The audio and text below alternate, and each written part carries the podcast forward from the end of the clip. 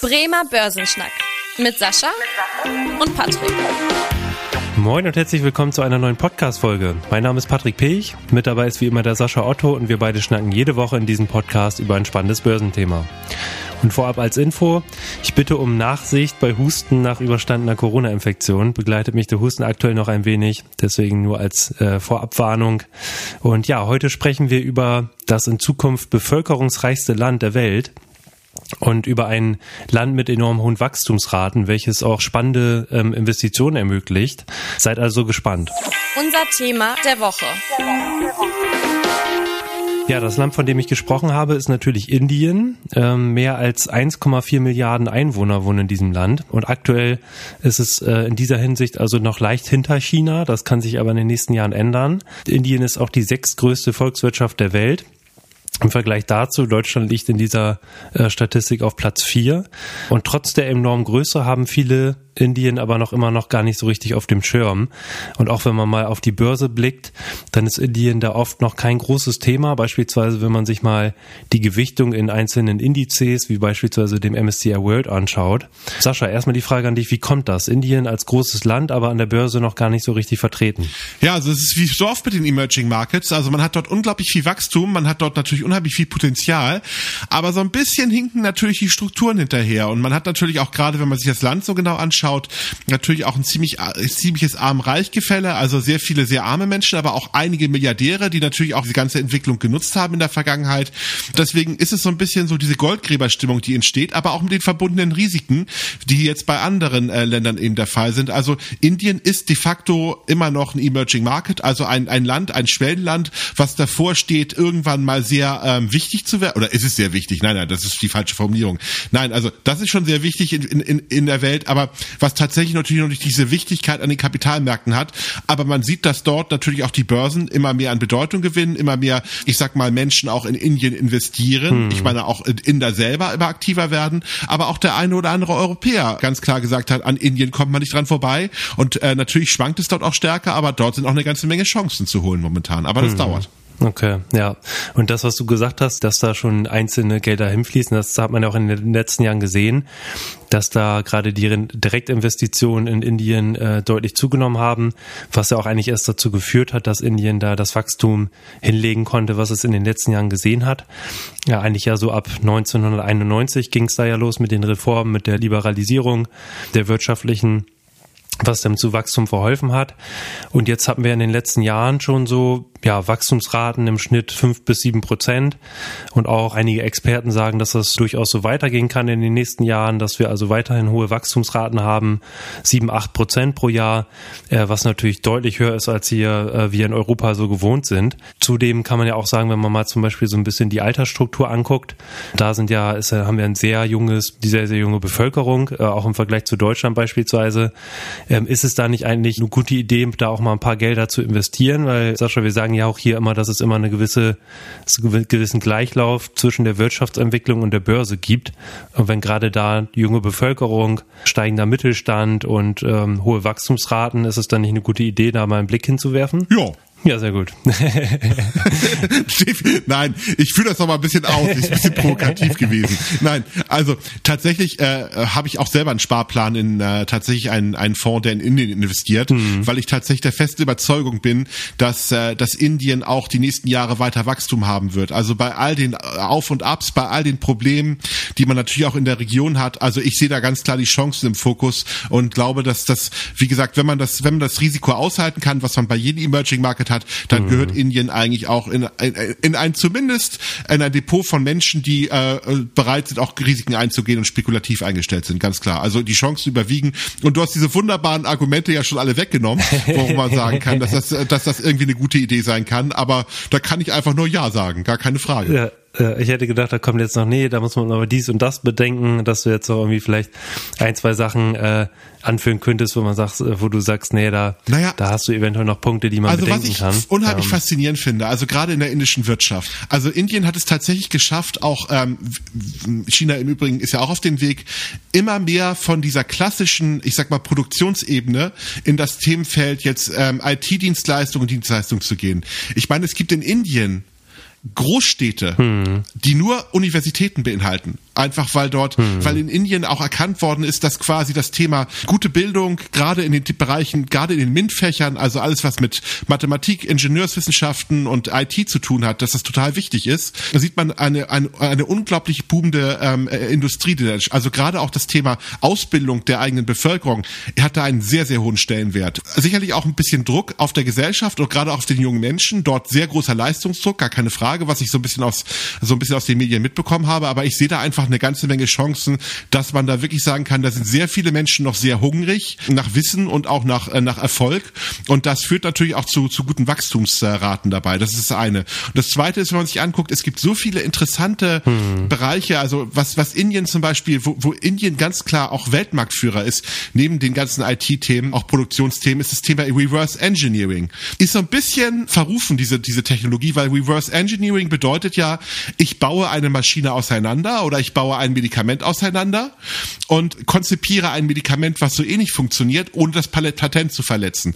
Also man kann schon fast sagen, so ein bisschen Piraterie, Copyright-Verletzung ist da schon mit dabei, aber mhm. okay, wenn man einfach nur versteht, wie etwas funktioniert und es dann nachbaut, ist es ja auch zulässig. Und da ist äh, gerade bei den Generika, also bei den ganzen, ich sag mal, Medikamenten, die jetzt sehr günstig hergestellt werden, ist Indien jetzt zum Beispiel sehr weit vorne. Also kann man einfach nur sagen, da sind sehr viele intelligente Menschen, die inzwischen auch sehr günstige äh, Produkte für die Welt herstellen. Also tatsächlich, also äh, meiner Meinung nach ein sehr, sehr aufstrebendes Land. Und mhm. ich glaube, das war ein bisschen ausführlicher als einfach nur ja.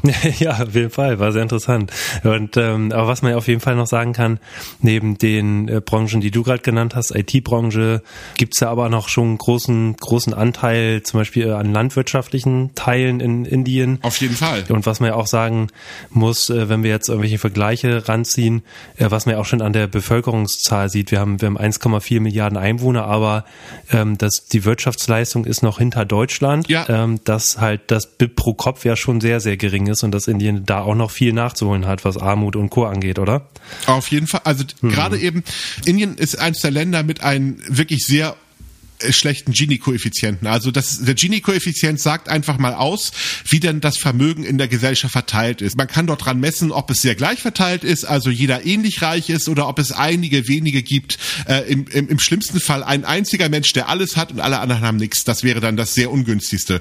Und Indien ist da tatsächlich nicht sehr gut aufgestellt. Also ganz klar, weil man hat dort einige Milliardäre, die tatsächlich den, denen sehr viel Wohlstand gehört und ähm, sehr viele arme Menschen. Das ist tatsächlich so der Faktor. Und da muss, das ist auch ein soziales soziales Problem. Ich muss natürlich auch als Gesellschaft mich darum kümmern, dass die breite Masse der Bevölkerung ein ganz, äh, ich sag mal, ein Wachstum erlebt und ich meine, sich auch reicher fühlt als vorher. Die müssen gar nicht so reich werden wie der durchschnittliche Europäer. Darum geht's gar nicht, aber man muss halt immer das Gefühl haben, dass man reicher ist als äh, seine Eltern, also gerade von der Betrachtung her. Und äh, da muss Indien eine ganze Menge tun. Das hat zum Beispiel China im Vergleich deutlich besser hinbekommen. Hm. Ähm, auch da hat man natürlich einige Milliardäre, keine Frage. Also auch da ist das Wohlstandsgefälle immer noch vorhanden. Aber China hat in den letzten 20 Jahren hinbekommen, in allen Bevölkerungsschichten Wohlstand zu schaffen. In Indien ist es doch eher klassischerweise wie bei den Industrieländern, dass die Reichen immer reicher wurden und die Armen äh, noch nicht so richtig daran partizipiert haben. Was man ja auch in letzter Zeit gehört hat, dass ähm, das fällt mir gerade zu dem Thema ein Reverse Engineering gehört vielleicht nicht unbedingt da rein, aber hat mich daran erinnert. Nachrichten über über russisches Öl, dass Indien da ja auch in irgendeiner Weise von profitiert. Magst du damit nochmal irgendwie aufräumen beziehungsweise nochmal ein paar Infos an unsere Zuhörerinnen und Zuhörer geben, wie was da aktuell los ist? Ja, also russisches Öl wird ja momentan massiv von uns gemieden. Wir haben das ja so halb sanktioniert in Europa. Also hm. eine ganze Menge Ausnahmen, eine ganze Menge Ausnahmen, insbesondere natürlich auch ähm, durch Ungarn eben getriggert. Aber trotzdem, wir importieren ja jetzt kein russisches Öl. Und äh, die Amerikaner haben das ja auch sehr stark sanktioniert. Und äh, ja gut, Russland hat gesagt, wir haben eine ganze Menge Öl, das wollen wir auch weiterhin verkaufen in der Welt, im, auf dem Weltmarkt.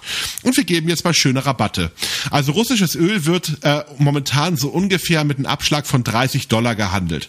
Das heißt, da sind die Inder sehr wahrscheinlich, also man weiß es nicht ganz genau, aber die Statistikdaten legen es nahe, dass es so ist, haben dieses russische Öl aufgekauft was ja momentan ganz böse ist. Das wird momentan raffineriert in Indien und dann kaufen wir indisches Benzin. So, hm. was eigentlich aus russischem Öl entsteht. Aber es ist offiziell indisches Benzin und das passiert momentan in der Welt ganz massiv. Ja, jetzt kann man das natürlich verurteilen, kann man das nicht gut finden, aber es findet momentan statt und ist sicherlich auch für Indien momentan ein absoluter Wohlstandstreiber, von dieser Situation zu partizipieren, weil Indien hat sich ja auch sehr neutral gestellt, gerade was die Sanktionen betrifft, hm, offiziell und gesagt, wir werden auch weiter mit Russland in der Form Geschäfte machen machen. Hm. Wladimir Putin hat das natürlich auch sehr stark gleich ausgenutzt und gesagt, okay, dann bauen wir auch gegebenenfalls Gaspipelines nach Indien und vertiefen die Geschäftsbeziehung damit ähm, dabei. Also ganz klar. Und dann äh, lass uns doch auch mal einen Blick werfen auf einige indische Unternehmen. Ja, wir haben jetzt viel über die Wirtschaft gesprochen und schon einige Branchen erwähnt, die da irgendwie groß sind, beispielsweise die IT-Branche. Und dann können wir jetzt mal auch ein, zwei Unternehmen mal vorstellen, die sehr, sehr groß in Indien sind, beziehungsweise die größten indischen Unternehmen. Ähm, ich will mal anfangen mit der, mit der Firma Reliance, einfach als großer Mischkonzern und ist halt eben in den Bereichen auch aktiv, was wir eben genannt hatten, also Öl und Gas, also Petrochemie, aber auch äh, in der Textilindustrie, was schon zeigt, dass Reliance da ein Mischkonzern ist, in verschiedenen Geschäftsfeldern unterwegs ist und da kann man auch sagen, mit einer Marktkapitalisierung von fast 200 Milliarden Euro, ein wirklich extrem großes Unternehmen, was auch ja wirklich weltweit äh, zu den größten Unternehmen der Welt gehört. Sascha, hast du noch noch ein, zwei Unternehmen, wo du sagen würdest, die sind äh, irgendwie ganz interessant, die man sich mal anschauen könnte? Ja, zum Beispiel Infosys ist zum Beispiel auch ein ganz interessantes Unternehmen, also in den 80er Jahren gegründet, also als quasi äh, ähm, ja Startup kann man fast schon sagen, und zwar mit den mit dem Ziel, das Thema sämtliche Digitalisierungsdienstleistungen voranzutreiben, also Telekommunikationsdienstleistungen, ich sag mal alles, was so ein bisschen auch mit Servern zu tun hat, also quasi Unternehmen auf den Weg zu führen. Und aktuell mit einer Marktkapitalisierung von ungefähr 77 Milliarden US-Dollar mit einer tollen Aktienperformance, also auf jeden Fall einer der äh, also der größte IT-Dienstleister Tochter Indiens, kann man ganz klar sagen so.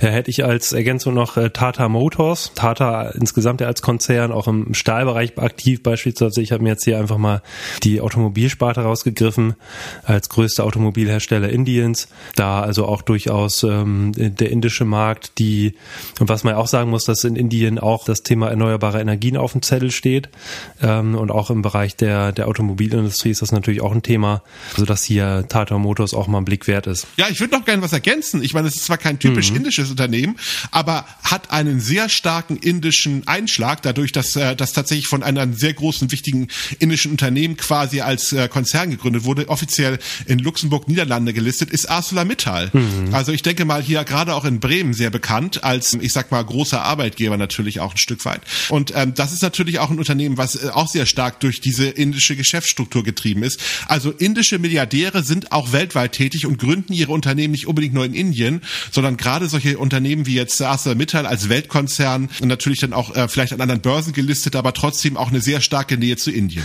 Dann würde ich sagen, haben wir doch einen guten Überblick gegeben. Dann würde ich sagen, kommen wir zum Ende der heutigen Podcast-Folge. Wenn euch die Folge gefallen hat, freuen wir uns sehr, wenn ihr dem Podcast auch folgt. Und falls ihr äh, den Podcast bei Spotify oder Apple Podcasts hört, gerne auch eine Bewertung dalassen und einen Themenwunsch schreiben, wenn ihr irgendwie Fragen habt oder Ideen, dann äh, gerne an podcast.sparkasse-bremen.de und ansonsten freuen wir uns, wenn ihr in der nächsten Woche wieder reinhört. Bis dahin, tschüss. Tschüss. Vielen Dank fürs Interesse. Das war der Bremer Börsenschnack, ein Podcast mit Sascha und Patrick. Noch ein kurzer Hinweis und an dieser Stelle liebe Grüße aus der Rechtsabteilung. Die gesprochenen Inhalte bilden die persönliche Meinung der handelnden Person, also in den meisten Fällen von Sascha und mir wieder. Sie stellen also keine Handlungsempfehlung zum Erwerb oder zur Veräußerung der genannten Wertpapiere oder anderer Finanzinstrumente der genannten Emittenten dar. Bei Fragen wende dich gerne an deinen Berater.